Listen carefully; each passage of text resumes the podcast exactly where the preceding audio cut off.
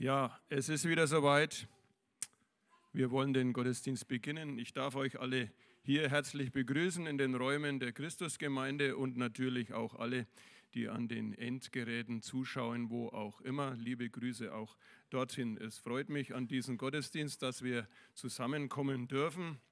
Es ist ja bereits der zweite Sonntag nach Ostern. Der hat auch einen Namen, der heißt Misericordias Domini. Jetzt ist klar, nicht jeder hat Latein gehabt und wenn ja, so wie ich, hat man die Hälfte schon wieder vergessen. Also deswegen auch, was es bedeutet, die Erde ist voller Güte des Herrn. Und ich denke, wir sehen das auch, wenn wir ein wenig rumschauen, wenn es warm wird und alles sprießt und wieder ja, zum Leben erweckt wird. Ja, herzlich willkommen. Ich möchte euch auch grüßen mit dem Wort, das über dieser neuen Woche stehen soll. Und zwar ist es im Johannesevangelium zu finden, im Kapitel 10, die Verse 11a, 27 bis 28a, wo es heißt, ich bin der gute Hirte, meine Schafe hören meine Stimme und ich kenne sie und sie folgen mir und ich gebe ihnen das ewige Leben. Ja, und das wünsche ich auch uns allen hier und alle, die zuschauen, dass wir wirklich Gottes Stimme hören, dass wir von seiner Liebe, von seinem Wort, von seinem Heiligen Geist berührt werden. Und wir wollen den Gottesdienst ganz bewusst auch beginnen im Namen des Vaters, des Sohnes und des Heiligen Geistes. Amen. Wir kommen ja von Ostern her. Ich sagte schon, es liegt nicht weit zurück. Und der letzte Gottesdienst, der hatte das Thema das Kreuz, der Weg zur Freiheit. Heute ist der Gottesdienst überschrieben, das Kreuz, der Weg zu dir selbst zu werden, der Weg, du selbst zu werden. Ja, wie geht es uns da? Ist jeder schon bei sich selbst, mit sich selbst zufrieden? Wie Gott ihn vielleicht haben möchte. Ich fand dazu eine bemerkenswerte Geschichte, die gut hierher passt, auch noch zu Ostern oder nach Ostern. Es geht um einen Charles Wendell Colson. Und wenn ich so in die ahnungslosen Geschichte, Gesichter schaue, denke ich, ist der jetzt nicht so bekannt wie der Bundespräsident. Deswegen werde ich auch das auflösen. Also Colson war in der Watergate-Affäre, Skandal verstrickt, auch schwieriges Wort. Äh, er war Berater des US-Präsidenten Richard Nixon. Und man weiß ja noch von der Geschichte, da ist so einiges abgelaufen, was nicht so ganz demokratisch war. Und er hat dafür dann auch eine Gefängnisstrafe bekommen und hat die dann auch abgesessen. Ja, und er hat dann ein Buch äh, im Gefängnis erhalten. Entschuldigung. Und er lebte dort das Evangelium, was es bedeutet, äh, Christ zu werden. Er erlebte Vergebung der Schuld und empfing ein neues Leben. Er fand quasi zu sich selbst. Nach der Verbüßung seiner Haftstrafe da gründete er die Gefangenenhilfsorganisation Prison Fellowship. Gott hat die Watergate-Affäre für ihn genutzt, dass er zum lebendigen Glauben an Jesus Christus gekommen ist. Und Colson war von der Auferstehung Jesu, die wir erst am Ostern gefeiert haben, zutiefst überzeugt. Und ich lese mal vor, was er dazu geschrieben hat. Es ist natürlich vom, vom Englischen ins Deutsche übersetzt. Er schrieb, ich weiß, dass die Auferstehung eine Tatsache ist und Watergate hat mir das bewiesen. Wie? Weil zwölf Männer bezeugt haben, dass sie Jesus nach seiner Auferstehung von den Toten gesehen haben und dann diese Wahrheit rund 40 Jahre proklamierten ohne diese einmal zu leugnen. Jeder von ihnen wurde geschlagen, gefoltert, gesteinigt oder, oder ins Gefängnis geworfen. Das hatten sie nicht ertragen. Hätten sie nicht ertragen, wenn das nicht die Wahrheit gewesen wäre. In Watergate waren zwölf der mächtigsten Männer der Welt verstrickt. und sie konnten ihre Lügen nicht einmal für drei Wochen für sich behalten. Sie sagen mir, die zwölf Apostel hätten eine Lüge über 40 Jahre auferhalten können? Absolut unmöglich. Ja, mich hat das irgendwie fasziniert, wie ein Mann, sozusagen, vom Kriminellen zum Bezeuger von Jesus Christus wurde. Und ich denke, das passt auch ganz gut, wo Gott einfach Leben verändert zum Guten. Ja, wir wollen das nächste Lied singen. Geist des Vaters, du durchdringt mich. Und ich denke, das ist genau der Geist, der uns auch verändern will, wo wirklich uns Jesus immer wieder lieb macht. Lasst uns miteinander beten.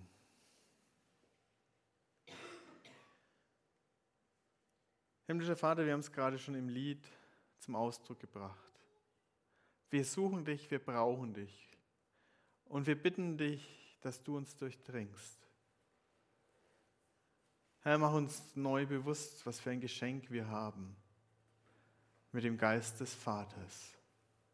Segne du alles Reden und Hören. Amen. Heute schließen wir unsere Predigtreihe ab.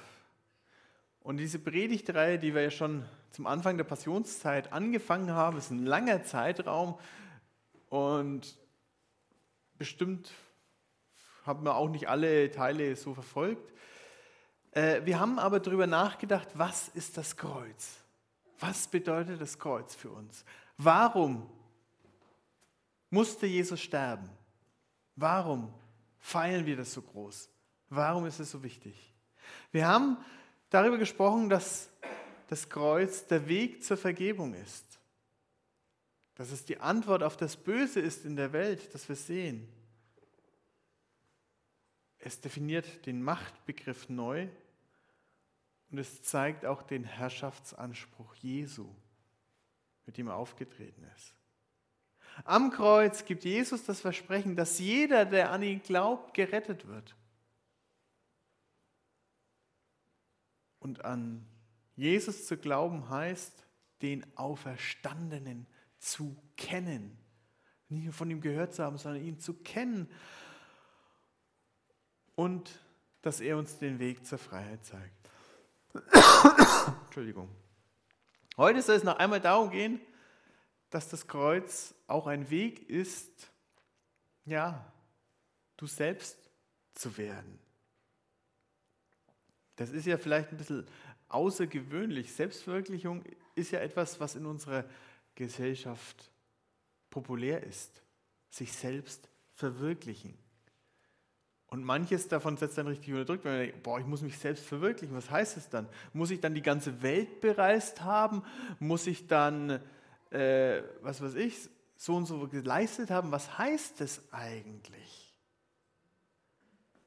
Und darauf wollen wir heute mal nachdenken, eine Spur legen. Es geht auch um etwas Neues, nämlich das neue Leben in Christus das angefangen hat, sobald jemand an Jesus glaubt. Und wenn man von einem neuen Leben redet, dann geht es tatsächlich auch ans Eingemachte. Nicht nur um die Oberflächlichkeiten, das vielleicht was nach außen sichtbar ist, sondern das, was in uns drin passiert.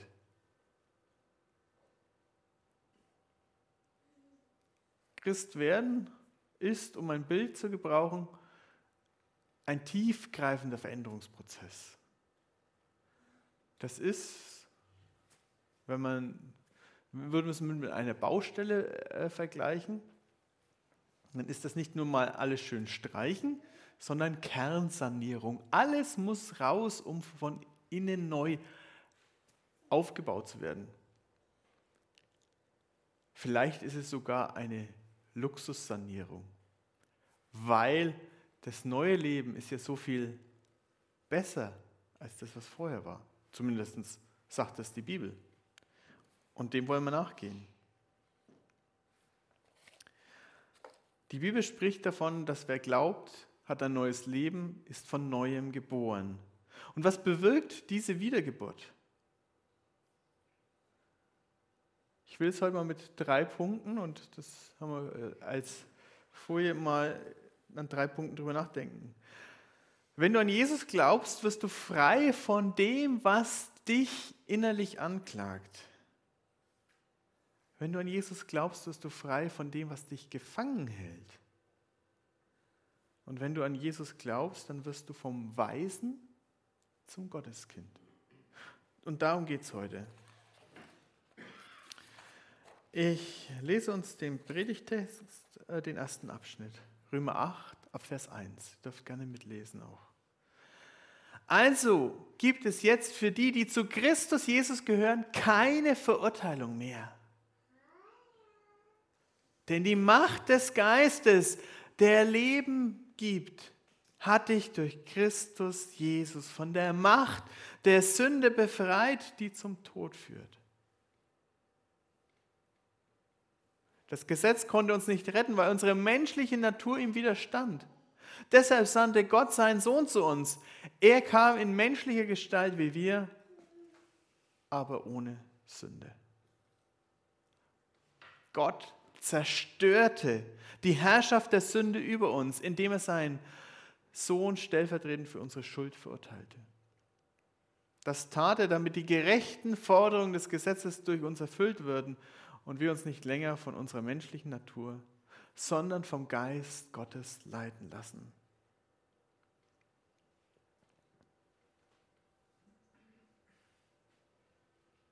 Wenn wir das Kreuz sehen, wenn wir Jesus am Kreuz sehen, sehen wir zwei verschiedene Dinge. Zwei Wahrheiten werden uns immer wieder gezeigt. Der Sohn Gottes stirbt dass der Sohn Gottes für mich sterben muss, das bedeutet, dass ich doch eigentlich noch mehr in Unordnung bin, dass ich noch mehr Fehler habe, dass ich noch mehr in Schwierigkeiten bin und dass mein Zustand ernster ist, als ich mir das überhaupt vorstellen kann. Denn nur der Tod des Sohnes Gottes am Kreuz konnte damit fertig werden. Wenn etwas so tiefgreifendes passieren muss, dann ist ja auf der anderen Seite auch ein ganz tiefgreifendes Problem vorhanden. Das wissen wir ja alle, ne? Je schwerwiegender das Problem, umso bereitwilliger sind wir auch schwierige Maßnahmen ähm, in Kauf zu nehmen. Die wenigsten sind doch bereit zu sagen, wenn sie zum Friseur gehen, so, bitte machen Sie mir heute mal eine Glatze, alles ab. Früher hat man es teilweise gemacht, ne, wenn Kinder Flöhe oder so oder Läuse vom Kindergarten, da war das der Radikalschnitt, dann hat man auch mal Haare abgemacht, dann hat man Kinder auch mit Glatze rumlaufen lassen. Äh, ja, weil ein schwerwiegendes Problem da war. Auch wenn du sagst, gehst zum Doktor, sagst, oh, mein kleiner Finger tut weh. Und er schaut sich das an, ja gut, dann amputieren wir mal die ganze Hand. Macht ja keiner ohne Grund, sondern nur wenn ein schwerwiegendes Problem da ist, ergreifen wir schwierige Maßnahmen. Und wenn Gottes Sohn am Kreuz für mich sterben musste, das heißt, auf der einen Seite ist auch ein gravierendes Problem da. Das ist es, was das Kreuz bedeutet. Es zeigt uns, dass wirklich etwas mit uns nicht stimmt. Ich bin sündiger, ich bin fehlerhafter, als ich je geglaubt habe. So hat es immer einer meiner Lehrer auch formuliert. Aber das ist nicht das ganze Bild. Dabei dürfen wir nicht stehen bleiben. Auf der einen Seite ist es so, ja, wir sind hoffnungslose Fälle, dass Gott den letzten, ja, seinen Sohn opfern musste. Aber auf der anderen Seite zeigt, dass Jesus am Kreuz für uns starb, auch dass wir mehr wert sind, als wir uns das eigentlich vorstellen können. Denn wir sind es auf der anderen Seite Gott ja auch wert, dass er das tut. Die Alternative sind hoffnungslose Fälle, lassen wir mal. Hat Gott ja dem Mose auch mal angedroht, hat gesagt, äh, also ihr Israeliten, ihr seid ja eigentlich ein hoffnungsloser Fall. Einfacher wäre es, mit einem anderen Volk nochmal von vorne anzufangen. Aber nein, weil Gott doch sein Volk liebt, seine Kinder, die Menschen liebt. Hat er das nicht getan, sondern macht sich diese Mühe.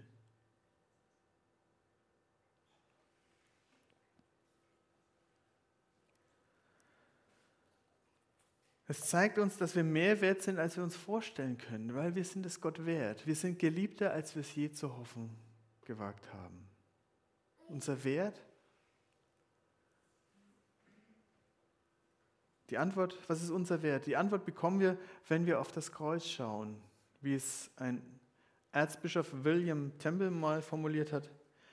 Mein Wert ist das, was ich Gott wert bin.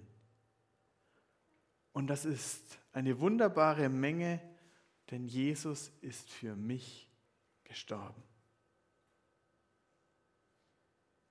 Das müssen wir verstehen. Gott hat diesen Preis bereitwillig gezahlt, um uns zu Gottes Kinder zu machen.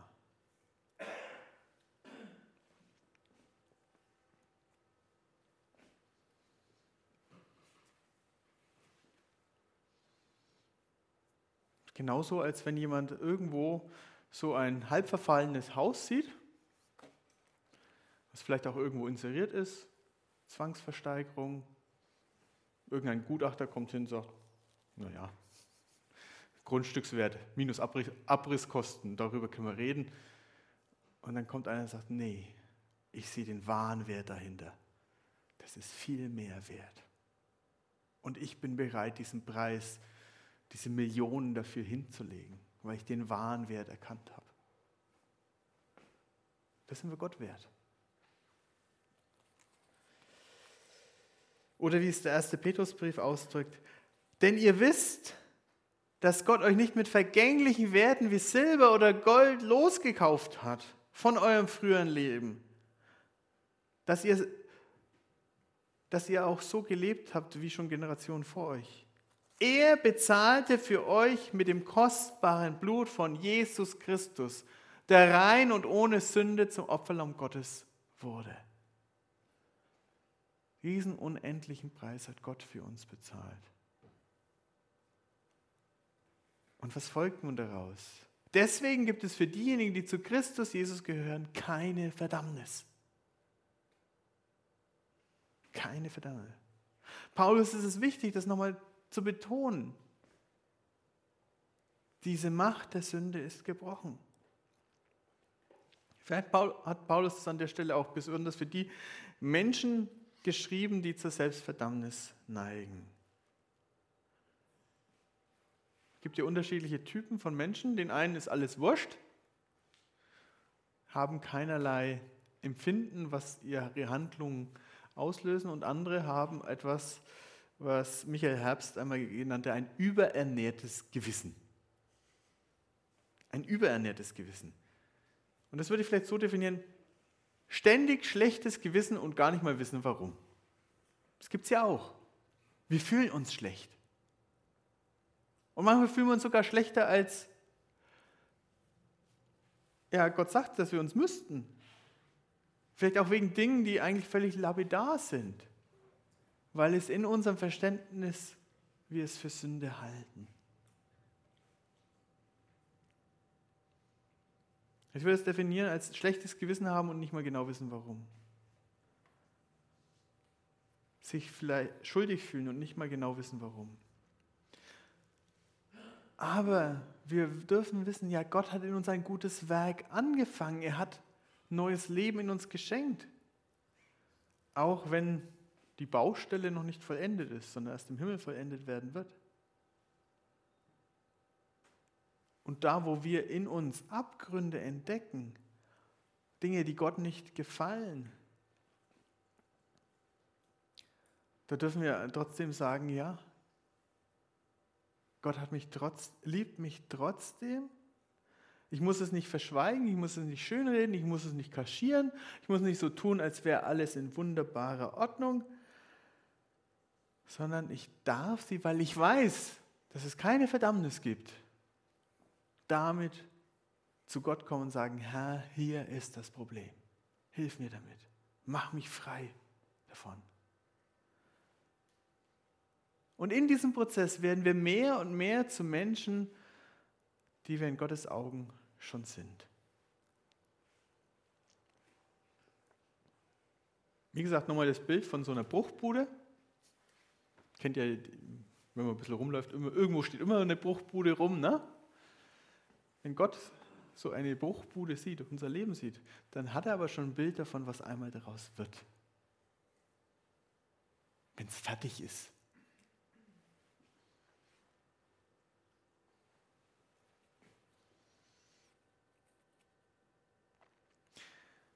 Wenn du an Jesus glaubst, wirst du frei von dem, was dich anklagt. Weil du sagen kannst, ja, der Preis ist bezahlt. Und wenn du an Jesus glaubst, wirst du damit auch frei von dem, was dich gefangen hält.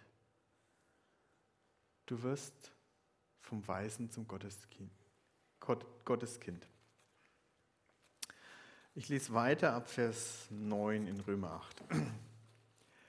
Ihr jedoch steht nicht mehr unter der Herrschaft eurer Natur, sondern unter dem Einfluss des Geistes, wenn wirklich Gottes Geist in euch wohnt.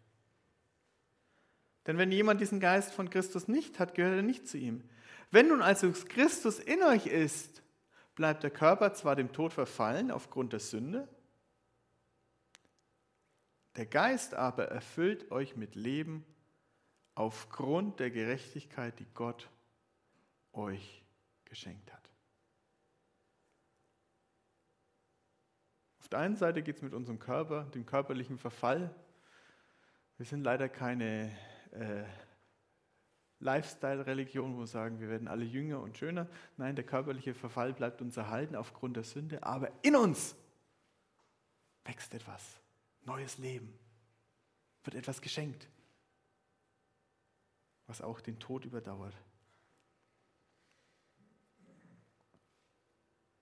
Wenn nun der Geist von, von dem in euch wohnt, der Jesus aus den Toten auferweckt hat, dann wird er durch den Geist, der in euch wohnt, auch euren sterblichen Körper lebendig machen, eben weil er Christus aus den Toten auferweckt hat. Darum sind wir jetzt nicht mehr den eigenen Begierden verpflichtet, liebe Geschwister, als müssten wir uns davon bestimmen lassen. Denn wenn euer Leben von Begierden bestimmt ist, werdet ihr sterben. Wenn ihr aber durch den Geist die alten Verhaltensweisen tötet, werdet ihr leben. Denn diejenigen, die von Gottes Geist gelenkt werden, sind Kinder Gottes. Der Geist, den ihr empfangen habt, macht euch ja nicht wieder zu Sklaven, sodass ihr wie früher in Furcht leben müsstet. Nein, ihr habt, ein, habt den Geist empfangen, der euch zu Kindern Gottes macht. Den Geist, in dem wir aber Vater zu Gott sagen. So macht sein Geist uns im Innersten gewiss, dass wir Kinder Gottes sind. Wenn wir aber Kinder sind, dann sind wir auch Erben. Erben Gottes und Miterben mit Christus, die jetzt mit ihm leiden, um dann auch an seiner Herrlichkeit teilzuhaben. Du wirst vom Weisen zum Gotteskind und du wirst frei von Furcht. Das ist die Verheißung des Heiligen Geistes in deinem Leben.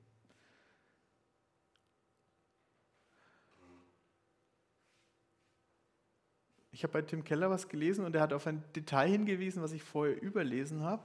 Er sagt ja, da heißt es, der Geist, den ihr empfangen habt, macht euch ja nicht wieder zu Sklaven, sodass ihr wie früher in Furcht leben müsstet. Das heißt ja umgekehrt, vorher, bevor wir den Geist Gottes hatten, was war da? Wir waren Sklaven und wir sind, haben in Furcht gelebt. Davor waren wir Sklaven. Das ist das, was wir kennen. Wir kennen es nicht anders, wenn wir Gott nicht kennen. Da sind wir allein, da kennen wir nur uns, unsere Gedanken, unsere Anschauung, was wir sind. Aber das führt dazu, dass wir Angst haben, dass wir nicht wissen, ja, wohin? Und dass wir in der Sklaverei sind.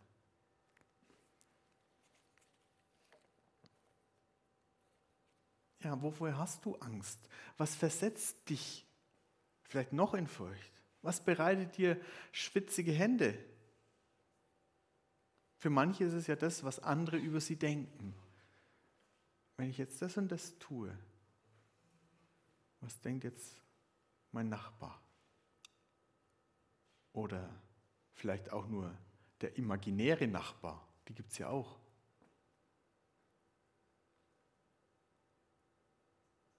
Was gibt es noch was, was dich in Furcht versetzt? Vielleicht deine Lebenssituation, die Angst, dass dir was Schlimmes zustößt. Gibt es vielleicht noch eine frühe Furcht, wo du noch gar nicht gemerkt hast, dass du frei geworden bist von der Furcht? Ich habe euch das ja schon mal erzählt. Ich weiß nicht, wer sich daran erinnern kann. Mein Onkel hat Schafe gehalten und ich konnte mir das bei ihm äh, immer anschauen. Der hat halt dann schön Elektrozaun gespannt, aber es gab immer ein paar so Stellen, das war halt technisch nicht möglich, da wirklich Elektrozaun hinzubauen. Äh, er hat ihn trotzdem dahin gewickelt an so bestimmte Stellen, wo seine Schafe durch sind, dass die gesehen haben, oh, da ist ein Elektrozaun. Und weil sie so oft an anderer Stelle eine auf die Nase bekommen haben, wenn sie dahin sind, an den Stellen, wo kein Strom drauf ist, sind sie auch nicht rangegangen. Die Tiere waren ja schlau. Die haben das gelernt. Wenn ich dem Ding zu nahe komme mit meiner Nase, ouch, kriege ich eine auf die Nase. Und so ist es auch mit unserem früheren Leben. Wir sind so gewohnt, in unserem Gefängnis zu sein, in dem, was ist. Wir haben so eine auf die Nase bekommen, dass wir uns manchmal gar nicht vorstellen, was es heißt, ein neues Leben zu haben, ein Leben in Freiheit der Kinder Gottes, ohne Verurteilung, ohne Angst.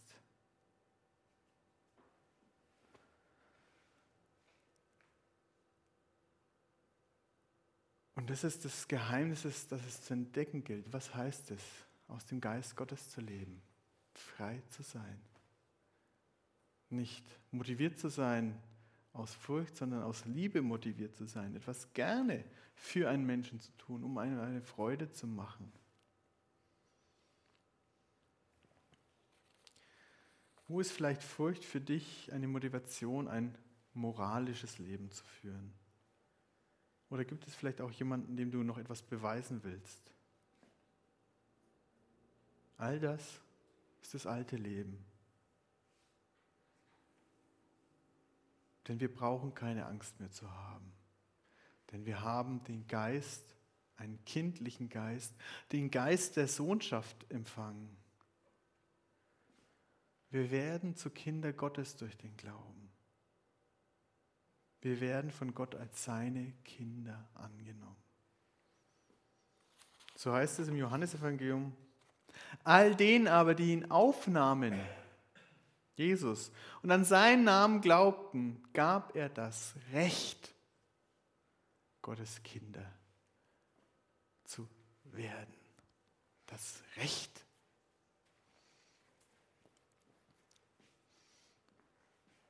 Ich hatte ja die Woche eine Fortbildung zum Sozialgesetzbuch. War tatsächlich auch spannender, als der Titel vermuten lässt. Aber auch da wurde uns etwas eingebläut. Zum einen, es ging um öffentliches Recht. Das heißt, es gibt Über- und Unterordnung. Man stellt Anträge, habe ich gelernt. Aber auch auf der anderen Seite, man hat einen Rechtsanspruch. Und der Anwalt hat nochmal ganz deutlich gemacht, was es ist eigentlich. Man hat einen Anspruch auf etwas.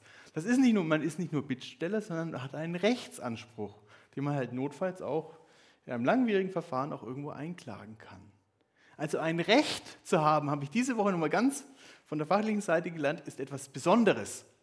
Ich habe ein Recht, einen Anspruch und bin nicht nur Bittsteller. Und allen, die ihn aufnahmen und an seinen Namen glaubten, gab er das Recht, Gottes Kinder zu werden. Durch den Glauben wirst du als Gottes Sohn und Tochter adoptiert. Wir können zu Gott Vater sagen. Und auch wenn für dich dieses Wort vielleicht einen schwierigen Klang hat, hast du vielleicht doch auch eine Idealvorstellung von dem, was ein Vater sein soll. Oder? Wir haben ein Idealbild. Egal wie unsere wirklichen Erfahrungen sind, es gibt das Idealbild. Und wenn wir darüber nachdenken, wie soll so ein Idealbild denn sein von einem Vater? Wie würdet ihr das beschreiben? Wir denken doch an jemanden, der sich um seine Kinder kümmert und dem sie nicht egal sind, oder? Wenn wir ans Idealbild denken, denken wir doch an jemanden, der das Beste für seine Kinder will. Und wenn wir ans Idealbild denken, denken wir doch auch an jemanden, der seine Kinder versteht, einfach aufgrund der Tatsache, dass es seine Kinder sind. Das ist ja die Erfahrung von uns Eltern. Immer wieder, wir wissen manchmal, was unsere Kinder haben und ein Außenstehender, der sie nicht so gut kennt, kann das noch gar nicht einordnen. Gerade wenn sie klein sind, ist es ja unsere Überlebensversicherung, zu Bescheid zu wissen, was jetzt diese Reaktion heißt und darauf reagieren zu können. Aber das erwarten wir uns ja auch von dem idealen Vater im Himmel, oder? Dass er uns kennt und weiß, was los ist.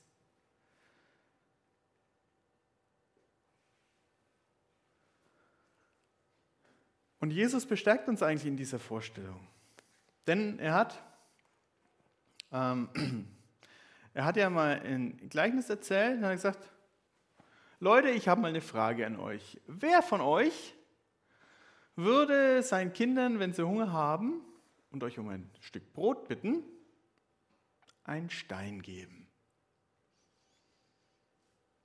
Kurze Pause gemacht. Alle haben natürlich den Kopf geschüttelt. Das ist eine rhetorische Frage. Die Antwort ist, liegt eigentlich auf die Hand. Das ist klar. Niemand würde sowas machen. Ist doch logisch.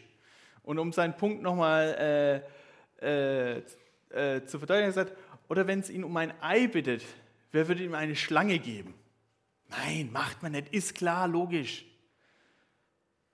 Und dann sagt Jesus, ja,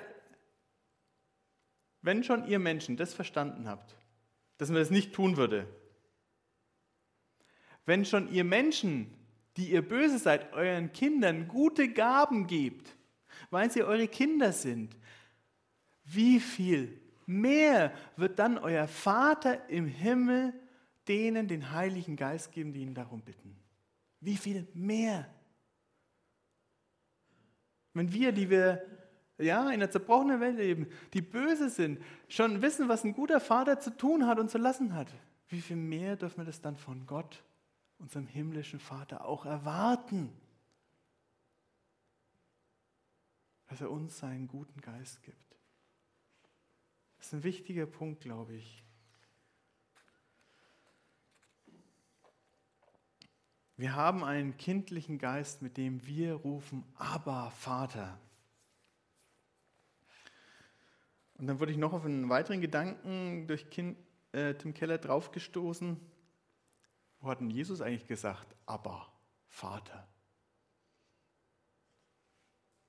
Es war im Garten, im Garten Gethsemane, kurz vor der Kreuzigung.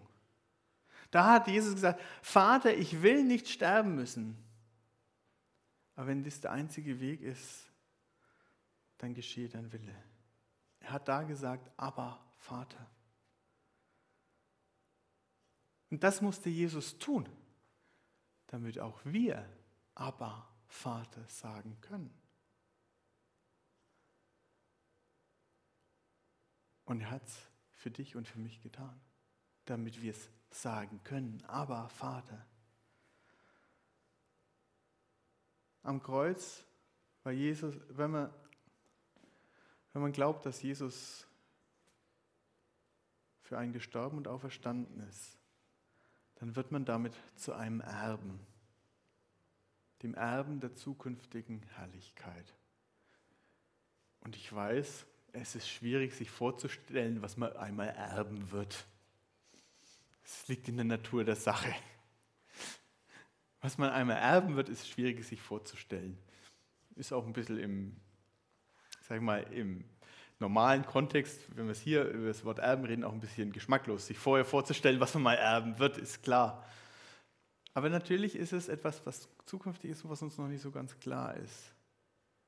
Aber das Erbe, was uns im Himmel erwartet, ist eines, dass das, was wir hier auf Erden erleben, lässt, und sei es egal, ob es gut oder schlecht ist, ist dagegen unvorstellbar klein. Das, was kommt, ist so viel größer, was wir sehen werden. Denn es macht die besten Zeiten in deinem Leben vernachlässigbar und dieses Erbe macht auch die schlimmsten Zeiten in deinem Leben erträglich, weil es so wunderbar ist.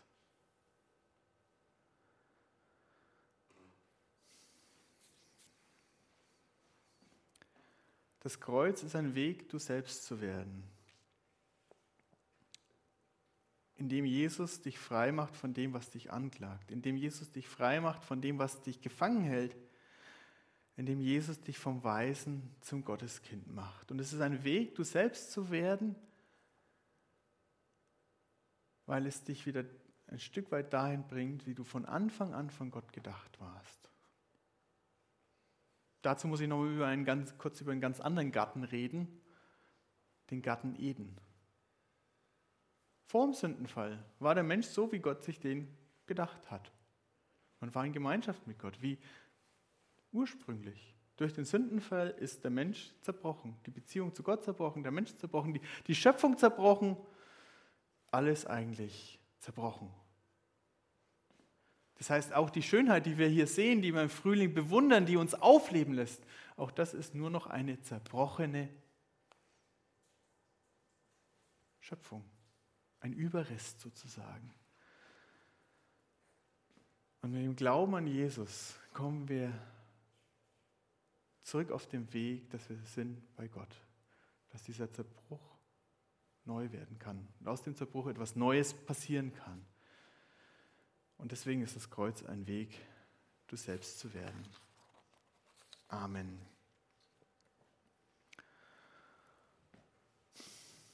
Schnaufen wir einen Moment durch. Holen wir bewusst Luft.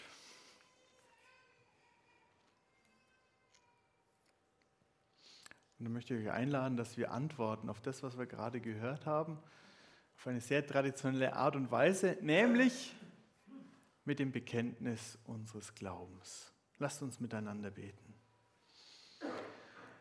Ich glaube an Gott, den Vater, den Allmächtigen, den Schöpfer des Himmels und der Erde und an Jesus Christus, seinen Sohn, empfangen durch den Heiligen Geist, geboren von der Jungfrau Maria, gelitten unter Pontius Pilatus, gekreuzigt, gestorben und begraben hinabgestiegen in das Reich des Todes, am dritten Tage auferstanden von den Toten, aufgefahren in den Himmel. Er sitzt zur Rechten Gottes, des allmächtigen Vaters.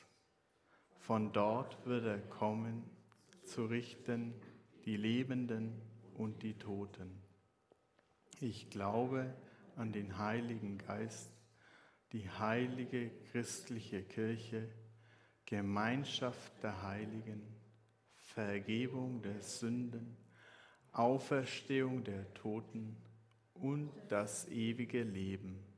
Amen. Lasst uns miteinander beten und ich bitte, wenn es möglich ist, dazu aufzustehen.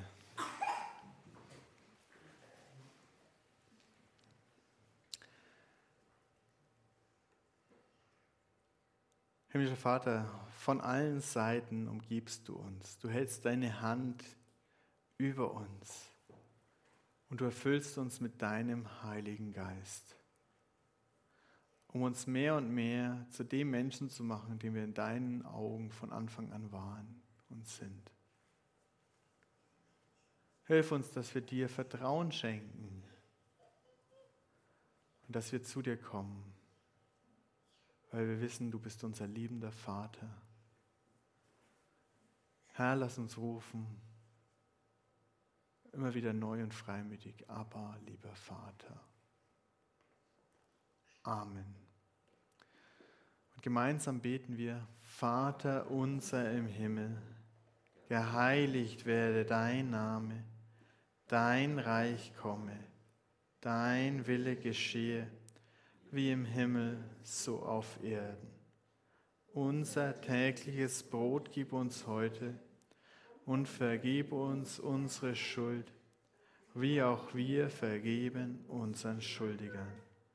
Und führe uns nicht in Versuchung, sondern erlöse uns von dem Bösen. Denn dein ist das Reich und die Kraft und die Herrlichkeit in Ewigkeit. Amen.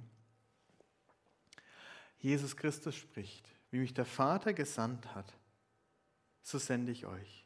Darum macht euer Herzen und Sinne weit für den guten Segen Gottes.